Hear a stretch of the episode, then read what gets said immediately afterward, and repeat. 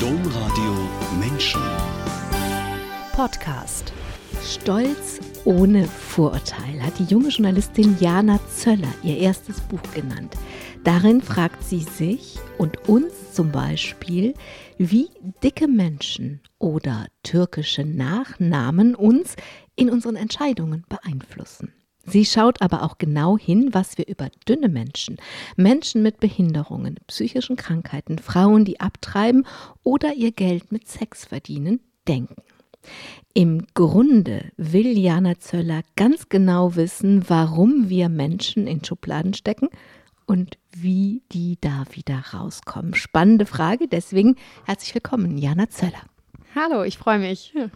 Herzlich willkommen, alle, die diese Sendung eingeschaltet haben oder sich diesen Podcast heruntergeladen haben. Mein Name ist Angela Krumpen. Jana Zöller, Sie sind eine junge Journalistin. Was am Thema Vorurteil hat Sie denn so umgetrieben, dass Sie gleich ein ganzes Buch darüber schreiben wollten? Ich finde, Vorurteile ist was, was jeder selber von sich kennt. Selbst die Leute, die sagen, eigentlich, ich glaube, ich habe gar nicht so viele Vorurteile. Wenn man mal genau in sich reinhört, dann ähm, ist es so, dass jeder von uns trotzdem einige finden wird, bin ich ganz sicher. Und ähm, es ist so gewesen, dass ich selber gemerkt habe, wie viel ich lernen kann dadurch, dass ich ähm, Menschen kennenlerne und meine eigenen Vorurteile über Bord werfe. Und das finde ich am Journalismus auch so das Spannende. Ich bin ja Journalistin, ähm, dass man die Denkweise von anderen so ein bisschen mit anstupsen kann. Und deswegen habe ich irgendwann gedacht, äh, Vorurteile, da bin ich selber oft drüber gestolpert und das würde ich gerne weitergeben. Und ein Buch wäre doch was Schönes zum Zusammenfassen. Das heißt, wenn ich frage, was hat Sie so umgetrieben, dass Sie ein ganzes Buch daraus gemacht haben, dann ist es das bei sich selber merken, ich habe Vorurteile A und B, ich kann die über Bord werfen. Ja, genau. Also vor allen Dingen was verändern können. Ich habe gemerkt, bei mir hat sich was verändert, dann schaffe ich es eventuell auch bei anderen Leuten ein bisschen im Kopf was zu verändern. Und äh, das irgendwie mit anstoßen zu können, das hat mich sehr gereizt. Also dieses Buch, ich sag mal, das ist wie so ein langer Essay. Es ist einfach ein, ähm, ein langes Nachdenken über eben Vorurteile und es trägt viele ihrer bisherigen journalistischen Arbeiten zusammen. Also zum Beispiel bei Recherchen im Studium haben sie sich mit Sexarbeit beschäftigt. In der Bachelorarbeit ging es um Essstörungen. In der Masterarbeit um die Mediennutzung von jungen Männern mit türkischen Wurzeln. Bei der Caritas in Köln haben sie eng mit Menschen mit Behinderungen zusammengearbeitet. Einerseits tragen sie also berufliche Begegnungen mit dem Thema Vorurteil zusammen und andererseits schreiben sie über ihre Erfahrung als junge Mutter, über eine Mitschülerin, die sie in einer psychosomatischen Klinik besuchen gehen oder einen schwulen Freund und dessen Erfahrung mit Diskriminierung. Und ich habe das so ein bisschen erzählt, dass man sich dieses Buch vorstellen kann. Ähm, wenn man so einen großen Bogen geht und so viele private und berufliche Erfahrungen reflektiert, dann sortieren sich in aller Regel die Dinge nochmal neu. Was haben Sie denn beim Schreiben herausgefunden? Gab es da nochmal was Neues? Also häufig ähm, habe ich die Themen, ähm, wie Sie gerade schon sagten, angerissen und habe dann nachher aber natürlich nochmal nachrecherchiert in bestimmten Sachen oder auch ähm, dann mit Freunden nochmal intensive Gespräche geführt. Und vor allen Dingen kam dabei teilweise raus, dass die Freunde, selbst wenn sie Diskriminierungserfahrungen gemacht haben, sich über bestimmte Sachen selber gar nicht so bewusst gewesen sind. Natürlich haben die gemerkt, oh, ich habe schon viele Sachen erlebt, die jetzt irgendwie nicht schön gewesen sind, aber die haben gar nicht so den Bogen manchmal gespannt. Und dadurch, dass ich die Sachen gefragt habe und dann nachher auch aufgeschrieben habe und die natürlich das dann lesen durften, bevor das veröffentlicht wurde, ähm, kamen dann nochmal sehr intensive Momente irgendwie zusammen. Und es war schön, sowohl für die Beziehungen zueinander als auch äh, für die Themen irgendwie da nochmal drüber zu sprechen. Haben Sie ein Beispiel für mich, wo Sie sagen, an der Stelle hat der Freund, die Freundin was gemerkt, was er beim Erleben, als er es selber, also in der Reflexion oder in dem, wie Sie es dann geschildert haben, hat er ja einen Spiegel geguckt und hat im Spiegel was entdeckt, was er beim Erleben noch nicht entdeckt hatte? Ja, also zum Beispiel war ein Gespräch mit äh, einem schwulen Freund von mir, ähm, wo ich irgendwie am Ende gesagt habe, weil es regt mich tatsächlich auch ziemlich auf oder ich finde das sehr, sehr schade, äh, dass das Thema gleichgeschlechtliche Partnerschaft, Ehe erstens so lange gedauert hat und äh, zweitens jetzt, wo es erlaubt ist, äh, auch mit der Eheschließung und der Adoption, aber eigentlich immer noch so ein rotes Tuch ist. Äh, da habe ich irgendwie am, irgendwo in einem Kapitel geschrieben, dass mir das so leid tut und wehtut irgendwo, dass ich glaube, dass bei meinem Freund und seinem Mann einfach zwei tolle Väter verloren gegangen sind, weil sie im Endeffekt eben dann äh, kein Kind adoptieren konnten zu der Zeit und nachher dann nicht mehr wollten, weil die Zeit für sie rum war. Ähm, und das hat ihn auch, glaube ich, sehr berührt. Und er fand es halt irgendwie so, hat gesagt, oh, das habe ich noch nie so gesehen, dass es halt irgendwie genau dieser Prozess gewesen ist, dass wir am Ende vielleicht auch aufgrund der Umstände nicht das Leben leben konnten, was wir uns zu einem anderen Zeitpunkt irgendwie vorgestellt haben. Wenn Sie so auf diesen großen Bogen gucken, was ist das Wichtigste, die wichtigste Erkenntnis für Sie selber? Jedes Mal wieder neu würde ich sagen, man kann sich von Vorurteilen nicht frei machen, aber das eigentlich so gut wie jedes Mal, wenn ich auch selber merke, ach, da greifen Vorurteile, wenn ich mit den Menschen spreche, dass es eigentlich, äh, ich würde sagen, in 99 Prozent anders ist, als ich es erstmal erwartet habe. Okay, das nehmen wir mal mit für diese Sendung. Ich muss noch eine Frage zum Titel stellen. Stolz ohne Vorurteil. Dieser Titel spielt ja bewusst auf den berühmten Romantitel von Jane Austen an. Der heißt Stolz und Vorurteil. Und bei Jane Austen werden fünf junge Damen Ende des 18., Anfang des 19. Jahrhunderts in London da werden diesen fünf jungen Damen, dessen Schwestern, ihre Vorurteile über Männer zum Problem. Also die haben, die hören von einem Mann, die wollen alle heiraten und dann hören sie was und dann macht es in ihrem Kopf Klick und dann haben sie ein Problem, weil sie eben schon wissen, was mit diesen Männern ist. Warum die Anspielung an diesen berühmten Klassiker? Also ich glaube, da haben, ist auch heute noch viel übrig von in der Gesellschaft, von diesem Titel. Vielleicht auch manchmal ein bisschen umgekehrt. Ich würde fast sagen, heute ähm, haben Frauen vielleicht ein bisschen häufiger mit äh, Vorurteilen nach wie vor zu kämpfen als Männer. Ähm, ich es sind ja die Frauen, die Stolz und Vorurteil. Ähm, in, in dem Roman sind es die Frauen, die stolz sind. Und weil sie so stolz sind, kommen ihre, ihnen ihre Vorurteile in die Quere, weil ein bestimmter Mann geht nicht, wegen Status zum Beispiel. Und dann haben sie ein Problem. Also sind ja nicht die Frauen, die die Vorurteile ausbaden müssen. Das stimmt. Ich finde auch tatsächlich, dass es äh, vom Gedanken aber auch recht fortschrittlich für, für früher war. Ich, äh, mir ging es bei dem Titel mehr darum, ähm, den Titel so ein bisschen umzudrehen und zu sagen, wie können wir stolz sein, indem wir die Vorurteile ablegen.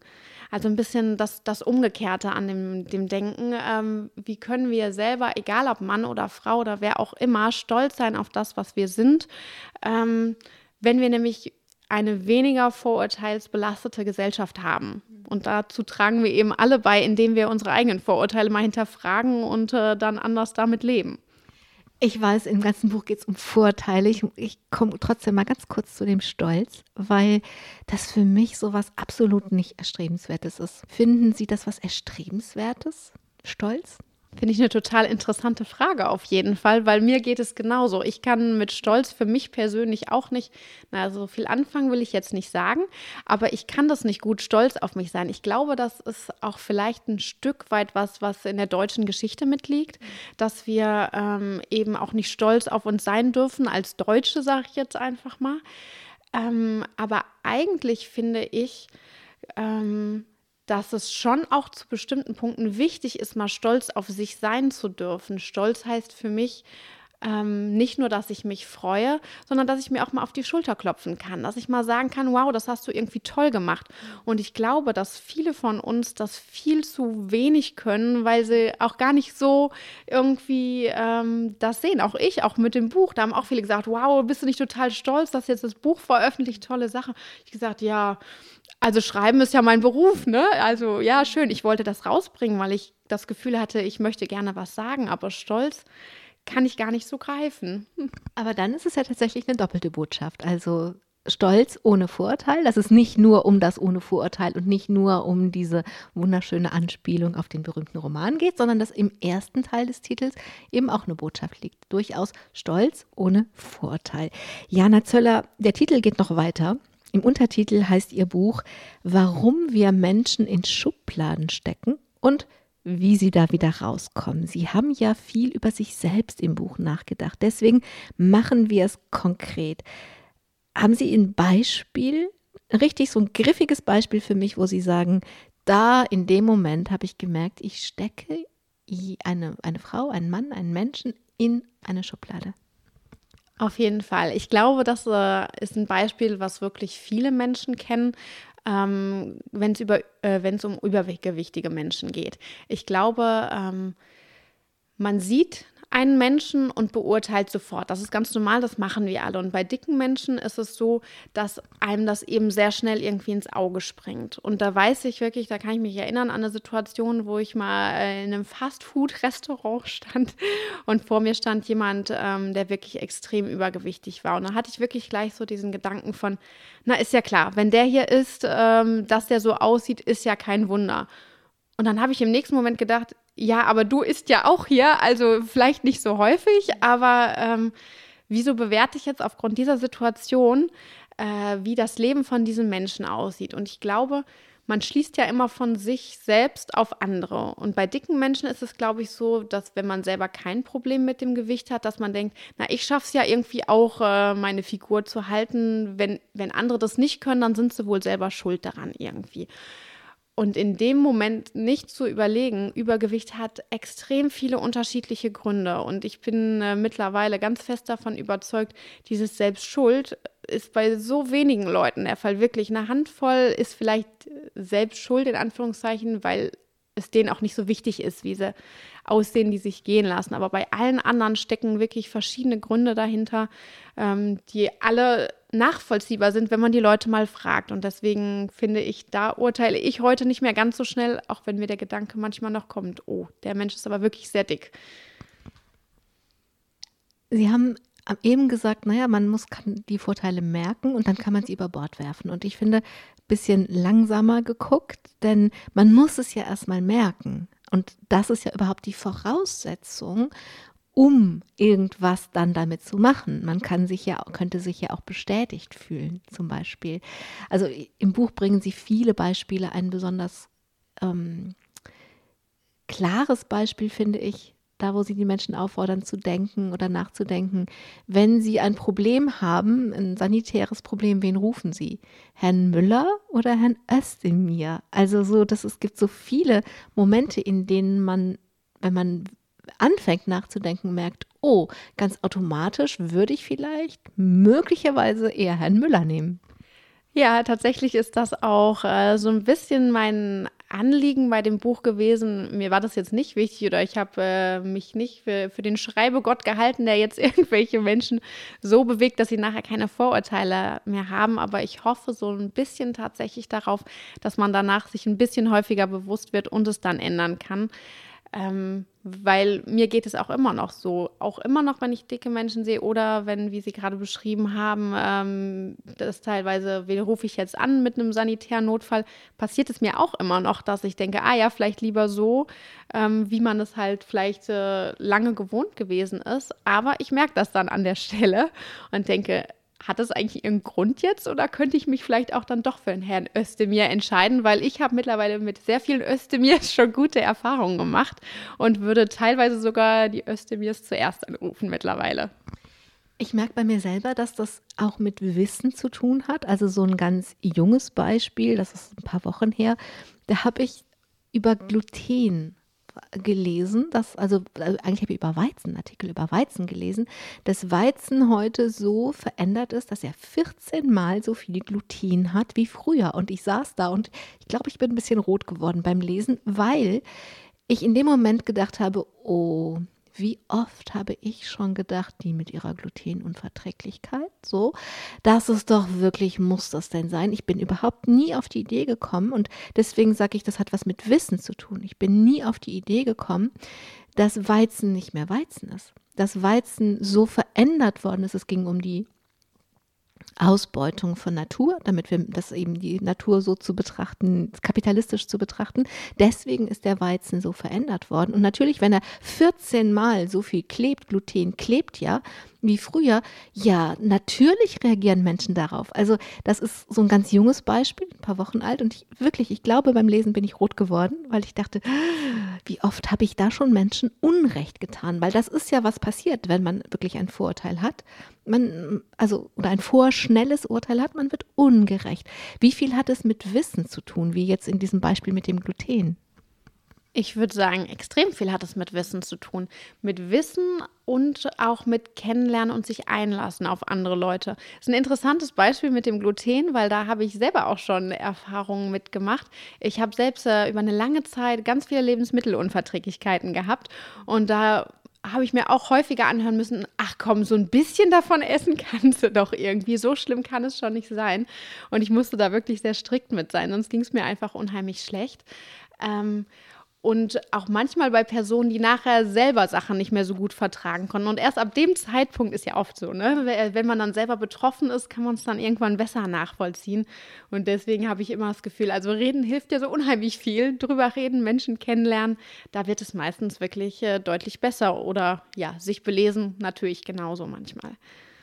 Also ich finde, merken ohne Merken geht es nicht. Und das machen sie mit diesen vielen Beispielen, machen sie es natürlich einem leicht, wenn man ihr Buch liest, sich selber mal zu fragen, okay, was, wo, wo, wo zucke ich denn? Es ist ja so ein, so ein so ein, wie wenn man gute Comedy hört, dann zuckt man zusammen, man lacht. Wenn es Comedy ist, dann lacht man, weil man sich ertappt fühlt. Aber es geht ja eigentlich nicht ums Ertappen, sondern es geht darum, es sich bewusst zu machen. Also das ist irgendwie das Wichtigste. Jana Zöller als Kind, also wenn, wenn Sie sagen, ähm, es geht darum, wie kommen Menschen in Schubladen rein und wie kommen sie da wieder raus. Als Kind haben Sie selbst, wir haben, stecken alle in Schubladen, aber Sie haben in einer Schublade gesteckt, die Ihnen nicht wirklich viel Spaß gemacht hat. Und das war die Kirchenschublade. Wie sah denn diese Kirche, diese Schublade aus? Die Kirche von mir ist auch. Und was hat genervt? Ich glaube, mit Kirche war damals verbunden, oh, das ist aber eine besonders brave war ich vielleicht auch, kann ich nicht mal abstreiten. Ähm, aber. Eine Sekunde, aber das ist ja mit Vorurteilen so. Also Vorurteile sind ja ein schnelles Urteil, die einen wahren Kern haben. Das stimmt, die jedenfalls häufig einen wahren Kern haben, kommen ja irgendwo her, das stimmt. Also ähm, ich bin damals regelmäßig in die Kirche gegangen. Meine Eltern haben das eben so uns vorgelebt und wollten das. Und als wir Kinder waren, haben wir das natürlich auch nicht großartig hinterfragt. Ähm, in meiner Schule, aber sowohl in der Grundschule als auch in der weiterführenden, war ich aber meistens die Einzige oder nur noch ein, zwei andere, die auch mal in den Gottesdienst gegangen sind. Und deswegen habe ich, glaube ich, ziemlich schnell diesen äh, sehr braven Stempel äh, abgekriegt, dass ist jetzt nicht so viel Thema gewesen. Also es ist jetzt nicht so, dass ich das sehr häufig zu spüren bekommen hätte, aber so ab und zu kam mal so eine Spitze in die Richtung. Ähm, das war jetzt nicht so, ah, okay, der eine glaubt an das eine, der andere glaubt an nichts oder an was anderes irgendwie. Ähm, das war einfach eher ungewöhnlich, halt in die Kirche zu gehen und an Gott zu glauben und drüber zu sprechen. Aber was hat genervt, außer irgendwie für zu brav gehalten werden? Da hätten, also da haben sie ja sicher auch was gegen getan, indem sie nicht immer nur brav waren. Aber ähm, was hat genervt? Ich glaube, das ist was, was bei Vorurteilen immer mit am meisten trifft. Man möchte ja dazugehören. Jeder von uns Menschen möchte immer dazugehören. Und selbst wenn wir auf der einen Seite vielleicht alle was Besonderes sein wollen, auf der anderen Seite wollen wir irgendwie ja auch doch nur normal sein und äh, ein, als Teil des Ganzen wahrgenommen werden. Und an der Stelle, wo man irgendwie ja sich ja, angreifbar will ich vielleicht nicht sagen, aber wo man Vorurteile entgegengebracht bekommt, steht man erstmal irgendwie ein Stück außen vor und fühlt sich nicht dazugehörig und das ist nicht schön.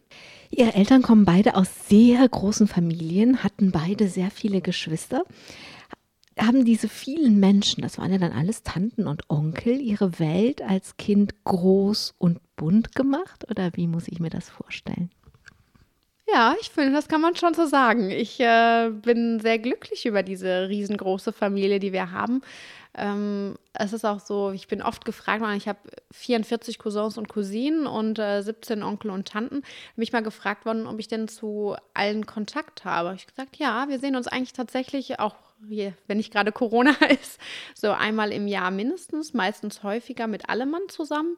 Und äh, wir haben insgesamt einen, einen, schönen familiären Zusammenhalt. Und ich freue mich da sehr drüber, weil Familie ist ja immer noch mal was anderes, gar nicht wertend gemeint, aber was anderes als äh, Freundschaften und Co. Und das ist äh, schön, dass äh, unsere Familie auch da so ergänzt ist.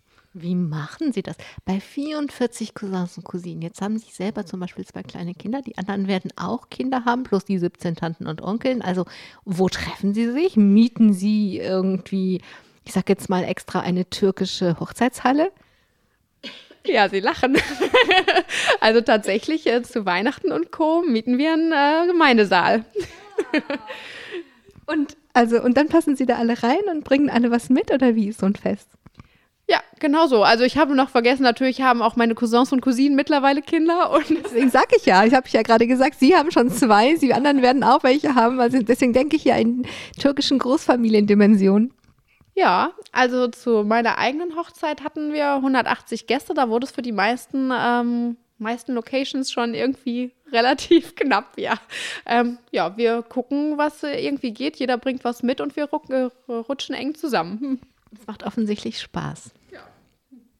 Als Jugendliche haben Sie gute Erfahrungen in der kirchlichen Jugendarbeit gemacht, vor allem wenn es um eine vereinte Welt ging. Was hat Sie denn angezogen und was haben Sie gemacht? Also, was ich wiederum in der Kehrseite der Medaille sehr schön finde an diesem Stigma des, äh, des Katholischen vielleicht auch.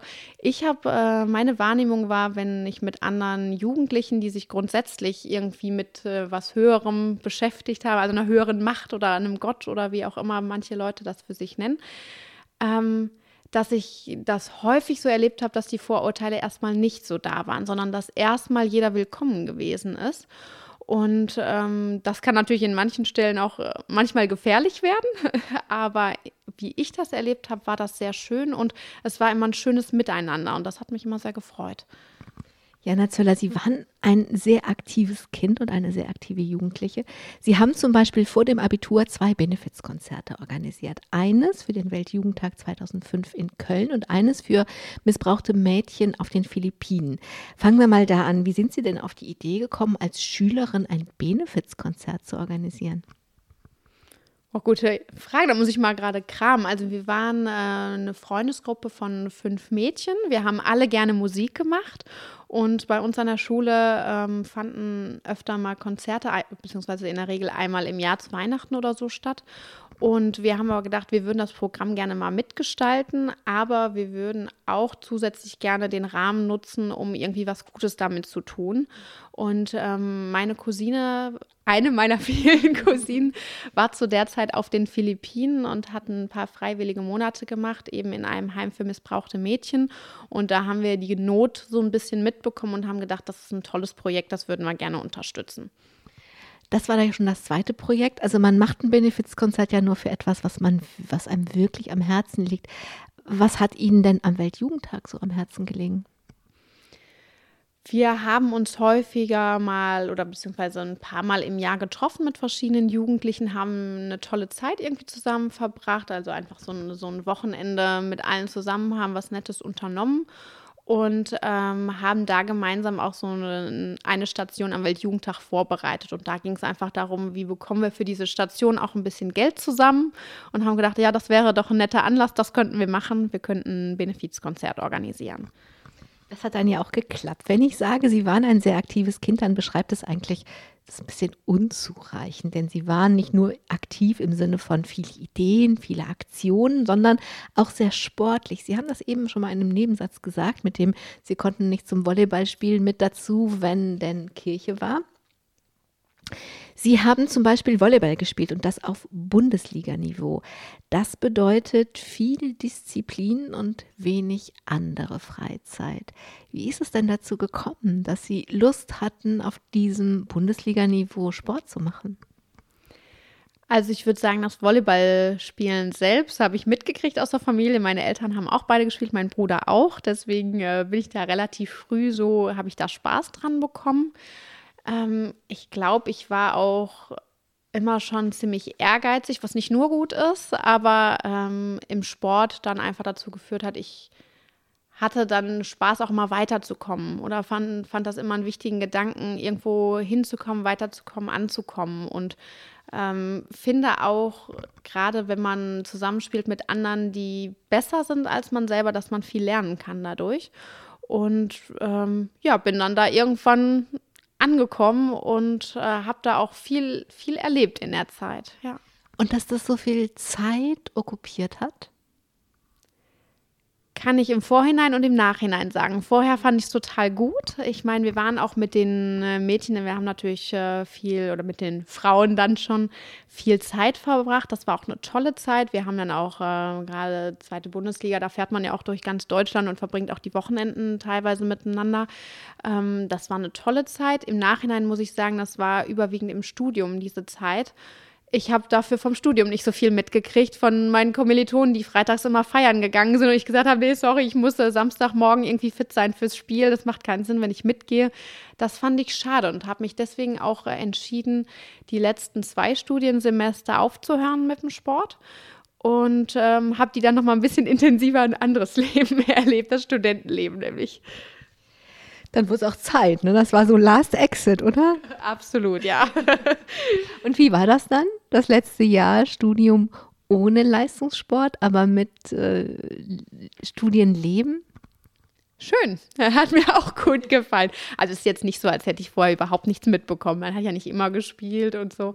Aber ähm, auch nochmal ein bisschen Zeit zu haben und sich mehr zu überlegen, was ist mir denn sonst wichtig und was interessiert mich denn sonst noch, war schon auch, auch schön. Jana Zöller, nach dem Abitur haben Sie aber nicht Sport studiert, sondern ein Journalistikstudium begonnen. Was war der Traum?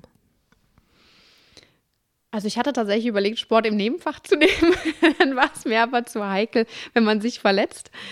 Ähm, nee, Journalismus oder Journalistik hat mich deswegen fasziniert. Ich habe gerne immer Fernsehsendungen geschaut, sowas wie äh, 37 Grad oder Menschenhautnah, Formate, wo man äh, Menschen vorstellt und das hat bei mir selber unheimlich viel bewegt im Kopf.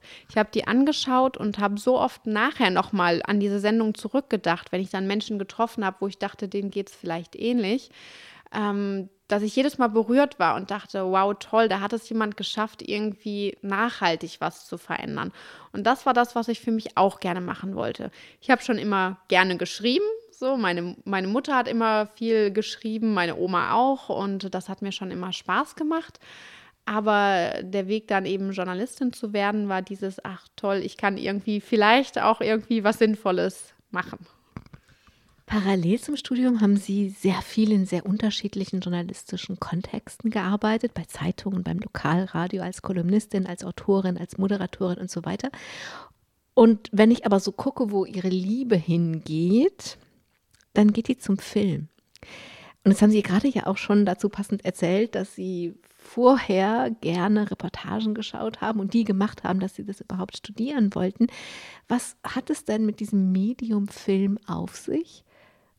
Im Vergleich zu diesen anderen Formaten, die man auch alle bespielen könnte, ähm, dass sie das so spannend finden und so gerne selber machen möchten. Ich finde, das Reizvollste am Film ist, dass man so verschiedene Ebenen miteinander verbindet, die Emotionen wecken. Also je mehr Ebenen, also lesen, hören, sehen, ähm, beim Sehen ist dann letztendlich das, was noch mit die meisten Emotionen irgendwie wecken kann, zusammen mit dem, was man hört. Und ähm, das sind Bilder, die sich im Kopf eben einprägen, die noch nachhaltiger irgendwie hängen bleiben. Das hat mich immer fasziniert. Und auch so ein bisschen das Handwerkliche. Ich mochte auch gerne das Zusammenschnibbeln von den Filmen und Co., dass man immer so ein fertiges Produkt am Ende hat, auf das man nochmal draufschauen kann. Also wir Menschen sind ja alle sehr unterschiedlich und ähm, ich, ich würde jetzt zum Beispiel sagen, Emotionen transportieren sich für mich in Texten. Also ich kann Ihnen ganz genau sagen, was ich mit 17 wann wo gelesen habe, nachts und so. Ähm, das heißt, wenn Sie, wenn, wenn das für Sie im Kopf so viel bewirkt hat, wenn Sie 37 Grad geschaut haben, dann haben Sie selber einen Ausdruck gesucht, der auch zu Ihrem eigenen Kopf passt oder zu Ihrem eigenen Erleben passt. Absolut, obwohl ich finde, das widerspricht sich auch nicht, weil im Film kommen ja trotzdem auch Texte vor. Also ich texte ja auch für den Film. Ich verstehe schon, was Sie meinen mit dem Lesen und was hängen bleibt, aber genau das fand ich trotzdem reizvoll. Ich wollte eigentlich sagen, dass, es, dass wir unterschiedliche Typen sind, dass wir einfach auf unterschiedliche Dinge reagieren. Und deswegen frage ich ja nach dem Film. Genau, auf jeden Fall. Also das war was, was, wo ich gemerkt habe, das liegt irgendwie mir, das, das rührt mich an und deswegen mache ich es auch gerne selber.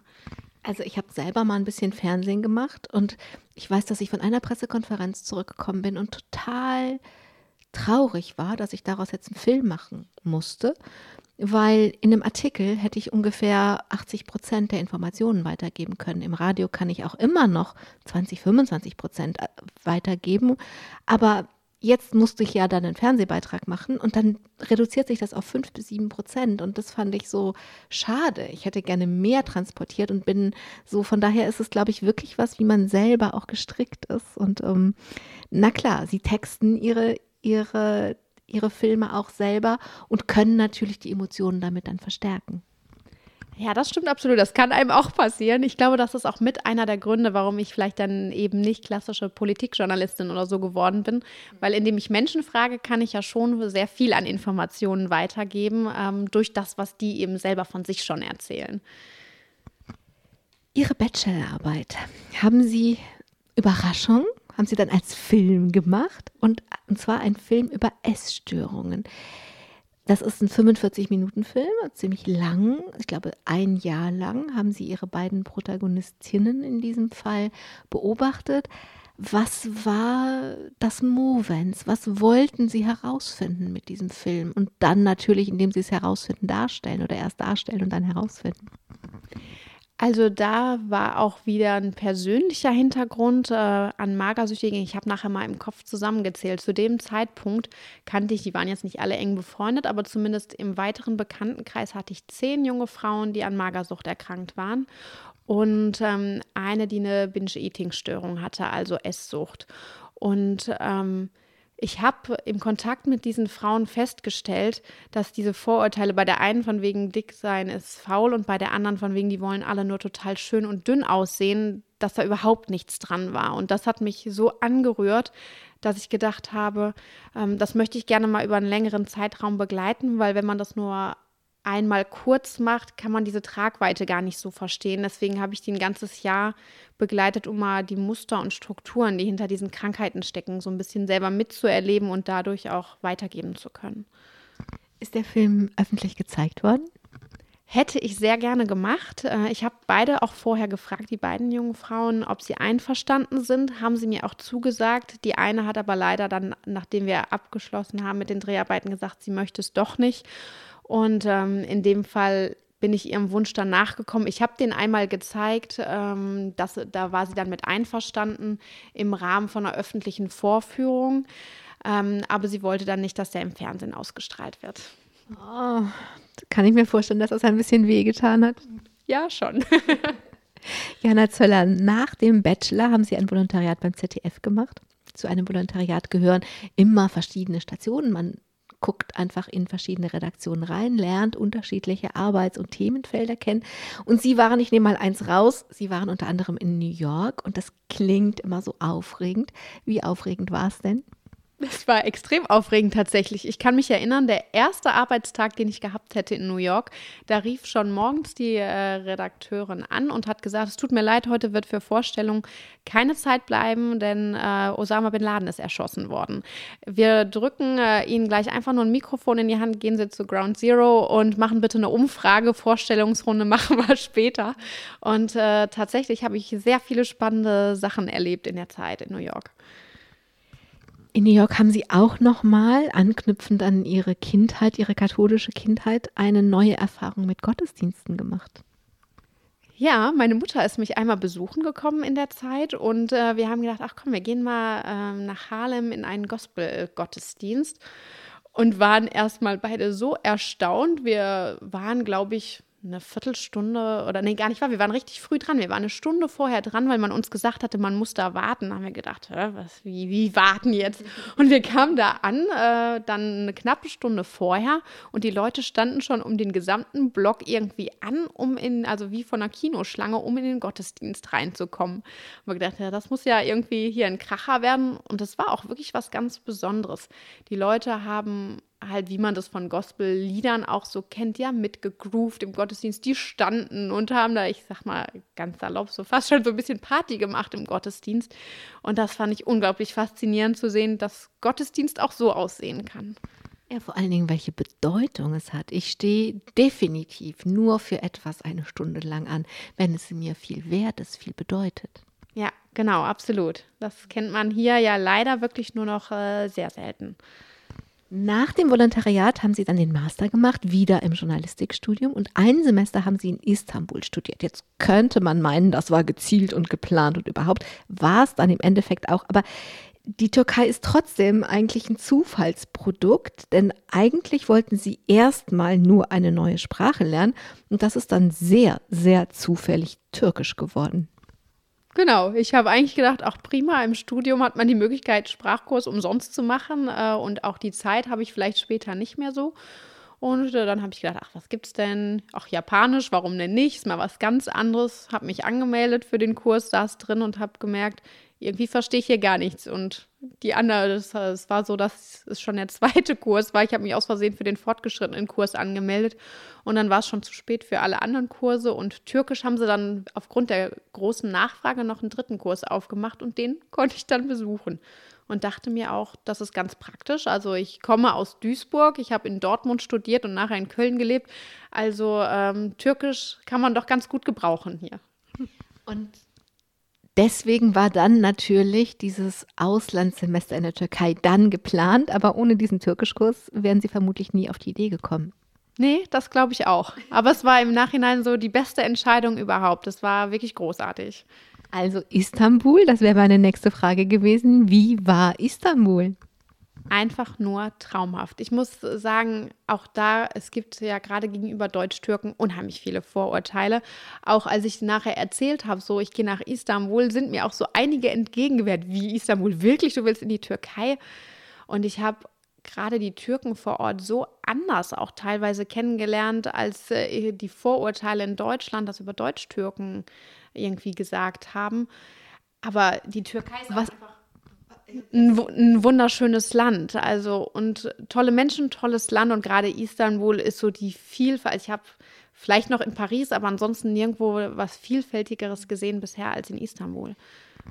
Also, natürlich verbinden wir das mit den Vorurteilen und Sie haben das gerade in einem Nebensatz schon gesagt und da wollte ich einhaken, ähm, was war so anders? Sie haben gesagt, es war so anders, die Türken vor Ort waren so anders als die Deutsch-Türken hier und die Vorurteile, die man über Deutsch-Türken hat. Was war so anders? Ich glaube, zum einen habe ich, ich finde, die Welten, wenn ich das mal so Welten nennen darf, überschneiden sich nicht so häufig in Deutschland. Das heißt, ähm, viele von den Türken oder Deutsch-Türken bleiben auch viel unter sich. Überhaupt nicht alle, kann man gar nicht so sagen. Aber viele bleiben schon auch so in ihrer Community. Und in Istanbul habe ich das so erlebt, dass die Menschen so gastfreundlich gewesen sind, so offen gewesen sind, auch in Bezug auf ihre Religion. Ich bin mal irgendwann zu der Moschee ähm, raufgestiegen auf äh, einen der sieben Berge Istanbuls, die gegenüber von meinem Fenster äh, gewesen ist, wenn ich rausgeschaut habe. Und das war fernab von jedem Tourismus. Die Leute waren total erstaunt, mich zu sehen und äh, auch ziemlich irritiert. Aber die haben mich dann gleich eingeladen, mal mit reinzukommen, mir das anzuschauen. Und ähm, gerade Muslimen wird häufig nachgesagt, irgendwie, die wollen irgendwie alle bekehren und alles für sich einnehmen. Und ich habe auch nachher noch mal, ähm, war ich mit in einem Gottesdienst von denen drin und keiner hat versucht, mich zu bekehren. Die waren einfach, äh, fanden das total spannend und toll, mich mitzunehmen, mir ihre Welt und das, woran sie glauben und was ihnen wichtig ist, zu zeigen. Und ähm, das war total schön zu erleben. Als Sie dann zurückgekommen sind, haben Sie Ihre Masterarbeit geschrieben und Sie haben das dann auch nochmal anders verbunden, denn in Ihrer Masterarbeit haben Sie das Medienverhalten junger türkischer Männer im Ruhrgebiet untersucht die Bachelorarbeit, da ging es um junge Frauen, bei der Masterarbeit ging es um junge türkische Männer. Was wollten Sie herausfinden? Also in der Masterarbeit ging es tatsächlich um türkische Jugendliche, also sowohl Jungen als auch Mädchen. Okay, da stand ähm, das, ah, okay, okay. Genau, ich ähm, wollte herausfinden, ob die, in, die Jugendlichen in Deutschland tatsächlich ein anderes äh, Mediennutzungsverhalten haben, wenn sie einen Migrationshintergrund haben, als wenn sie keinen haben. Und da ist auch wirklich bei rausgekommen, dass gerade türkischstämmige noch viel mehr an äh, die Heimatkultur, sage ich mal, gebunden sind, als das zum Beispiel ähm, Jugendliche mit einem anderen Migrationshintergrund sind oder eher gut deutsche Jugendliche gucken deutsches Fernsehprogramm, das ist jetzt nicht weiter überraschend. Aber dass gerade türkischstämmige noch sehr in dieser Blase irgendwie aus der Heimatkultur mit drin stecken. Also, was war das Ergebnis? Dass sie auch dass Ihr Mediennutzungsverhalten auch auf Türkisch stattfindet, überwiegend? Genau, ja. Und ich nehme mal an, dass es leichter war, diese Arbeit zu schreiben, weil Sie dann jetzt selber Türkisch konnten. Ähm, das hatte damit gar nicht so viel zu tun. Es war äh, aber ganz lustig, äh, wenn ich dann in die Klassen reingelaufen bin, äh, um die Umfragen zu machen. Also ich war an verschiedenen Schulen von ähm, Hauptschule bis Gymnasium, um auch da ein bisschen zu gucken, ob es Unterschiede gibt. Ähm, und wenn sich die türkischstämmigen Jugendlichen dann miteinander unterhalten haben, und die wussten ja wiederum auch ein Vorurteil, haben gedacht, die deutsche Frau, die wird sicherlich kein Türkisch sprechen.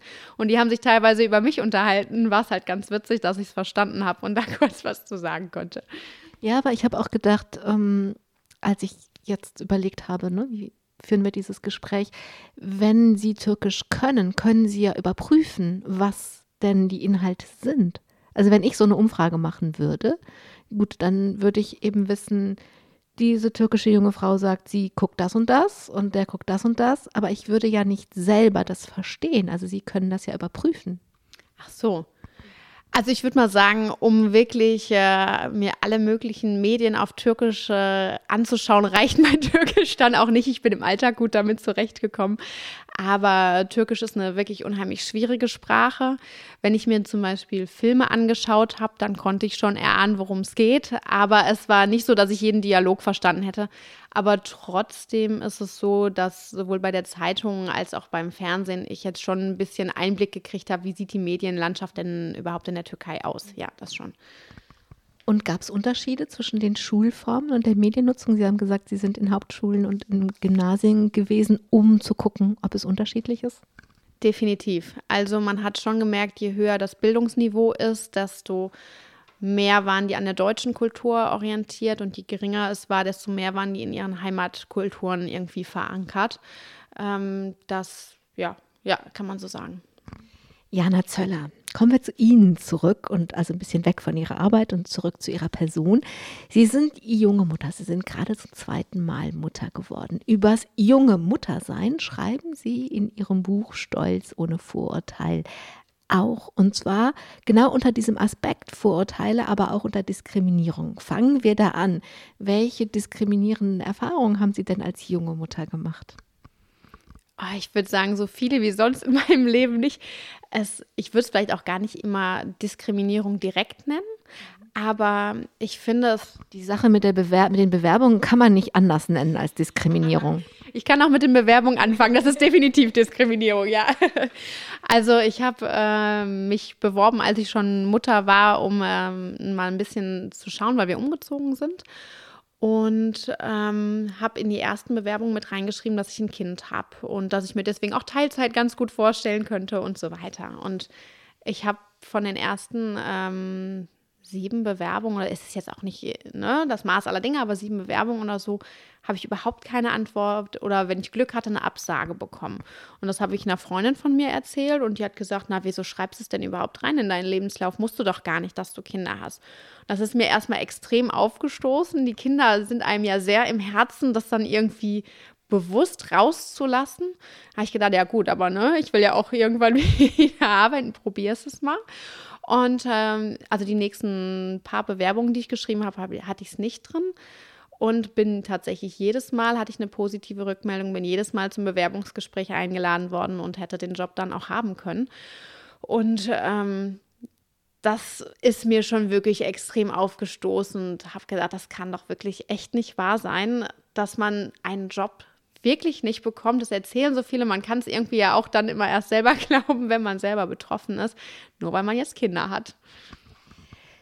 Ich habe sie eben gestoppt. Sie wollten nämlich noch andere Beispiele erzählen. Das fand ich beim Lesen halt schon einfach auch ein, wirklich krass. Ne? Also weil ich vermute, ihr Mann kann sich so oft bewerben, wie er will. Der darf da auch immer reinschreiben, eins, zwei, sieben Kinder und das schadet ihm nicht.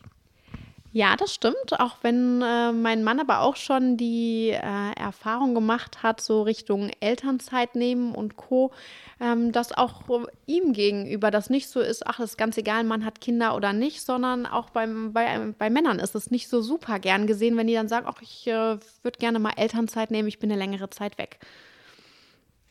Und was haben Sie noch für, also ich habe Sie eben unterbrochen, was wollten Sie noch sagen? Also ich finde, auch davon kann man sich selber wiederum bei anderen Eltern nicht frei machen.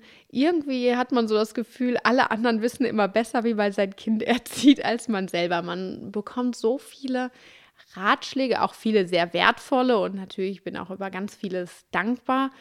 Aber ich weiß nicht, ob man so dankbar ist, wenn äh, irgendeine fremde Frau bei Aldi an der Kasse einem irgendwelche Ratschläge zu seinem Kind gibt. Ähm, man bewertet unheimlich viel. Soll man jetzt lieber ähm, stillendes Fläschchen geben, diese Windel oder jene Windel? Soll man das Kind schreien lassen oder nicht? Mit im Bett schlafen lassen oder nicht? Da gibt es natürlich auch unheimlich viele verschiedene Haltungen zu. Ist ja auch okay. Aber ähm, ich glaube, das rührt oft eher daher, dass man sich selber fragen muss, ist das jetzt meine Haltung und jemand anders darf das anders entscheiden? Und wenn jemand anders das entscheidet, habe ich mich dann falsch entschieden? Ähm, anstatt vielleicht irgendwie einfach mal zu sagen, okay, die Kinder sind unterschiedlich, die Eltern sind unterschiedlich und deswegen können auch unterschiedliche Sachen gut funktionieren. Es ist ja auch in einer Familie so, dass was mit dem einen Kind gut geht, mit dem nächsten Kind nicht auch gut gehen muss. Auch das habe ich jetzt, wo ich das zweite bekommen habe, äh, schon gemerkt. Ich habe auch früher gedacht, du hast so dein Patentrezept für das Kind. Es funktioniert beim einen und ich sehe es auch jetzt nach, äh, nach den drei Monaten vom zweiten schon, stimmt nicht. Also auch da ist vieles unterschiedlich. Aber wenn es um junge Mütter und Vorurteile geht, dann schreiben Sie auch über ein Vorurteil, das Sie selber von sich selber hatten, also sie selber über ihr vorgestelltes Selbstbild als Mutter, denn in der Fantasie wollten sie gerne drei Jahre Vollzeitmutter sein und haben sich das in den großartigsten Farben ausgemalt. Sie haben diese Fantasie auch umgesetzt, sie haben sich unglaublich gefreut, das jetzt endlich zu leben und dann sind sie ein bisschen hart in der Realität gelandet. Absolut. Ich finde, das sind ja die Seiten, die man nicht so häufig zu hören bekommt äh, über das Elternsein. Man hört sehr viel darüber, wie süß die sind, wie lieb die sind und dass egal, wie wenig man geschlafen hat, man nur einen Blick in die Augen des Kindes und alles ist vergessen. Ist es etwa bei Ihnen nicht so? Überraschenderweise äh, so nach der, keine Ahnung, nach sechs Monaten ohne Schlaf. kann ich dann auch nicht immer sagen nachts, ach, wie schön, du lächelst mich an. Ich freue mich, dass du zum siebten Mal heute Nacht wach geworden bist. Nein, also ich finde, man hört gar nicht so viel im Vorhinein, bevor man Kinder hat, über die Seiten, wie anstrengend und schwierig es auch manchmal ist. Und ähm, kann es sich auch einfach nicht vorstellen. Es äh, ist wirklich, wie soll man sich vorstellen, ein Kind zu haben, wenn man, wenn man keins hat? Diese Belastung dauerhaft, einfach 24 Stunden da zu sein, das finde ich, kann man sich vorher nicht so vorstellen, auch sich selber so zurückzustellen. Und deswegen habe auch ich irgendwann gedacht, oh, mal wieder eine Auszeit irgendwie, um mich auch freuen zu können wieder auf das Kind. Weil wenn man 24 Stunden jeden Tag mit dem Kind zusammen ist, dann ähm, kann ich nicht sagen, dass man sich in jeder Sekunde immer nur freut und jeden äh, Wutausbruch dann nachher mit Freude irgendwie wahrnimmt und sagt, ach, das ist doch nicht schlimm, ich bin total gerne zu Hause. Ich frage da deswegen nach, weil Sie halt im Buch reflektieren, dass Sie gesagt haben, so, ich habe mir das wirklich anders vorgestellt. Und dann sind Sie aber auch von wegen, wie man in Schubladen reinkommt, also sich selbst in eine Schublade steckt. Hätte ja jetzt sein können, dass Sie von sich dann auch erwarten, dass Sie diese drei Jahre jetzt so durchziehen, wie Sie das geplant haben. Also Sie haben sich selber aus dieser Schublade auch wieder entlassen. Ja, aber interessanterweise war das auch wirklich ein schwieriger Prozess. Ich habe mich schwer getan damit am Anfang, äh, mit dem Gefühl von, oh, es ist gar nicht alles toll, darf das denn jetzt so? So diese Erwartungshaltung von, wenn du Kinder hast, musst du eigentlich immer nur rund um die Uhr glücklich sein, weil du die Kinder hast. Ich bin natürlich auch extrem glücklich über meine Kinder, ich liebe die über alles, aber nicht immer pausenlos glücklich sein zu dürfen oder müssen, das äh, war auch ein Prozess, den ich mir erstmal erlauben musste. Und als sie ihn sich erlaubt haben, haben sie eben auch die Konsequenzen gezogen, haben zum Beispiel eine Kita oder eine Tagesmutter für ihren Sohn gesucht. Viel früher, als sie das eigentlich vorgehabt haben. Genau. Und ich muss sagen, so im Nachhinein, wir haben am Anfang wie so häufig gar keinen Kita-Platz bekommen, auch in Krefeld nicht, wo wir wohnen. Ähm, und sind dann zu einer, ist unser Sohn zu einer Tagesmutter gekommen mit zwei. Und das war im Endeffekt eine grandiose Entscheidung. Ich habe so viel gesehen, wie er sich entwickelt hat, dass nicht nur ich manchmal von ihm ein bisschen genervt war, sondern er, glaube ich, auch von mir. Auch das Kind brauchte irgendwie Auslastung, andere Reize, andere Menschen auch. Und das war für alle Beteiligten eine Win-Win-Situation.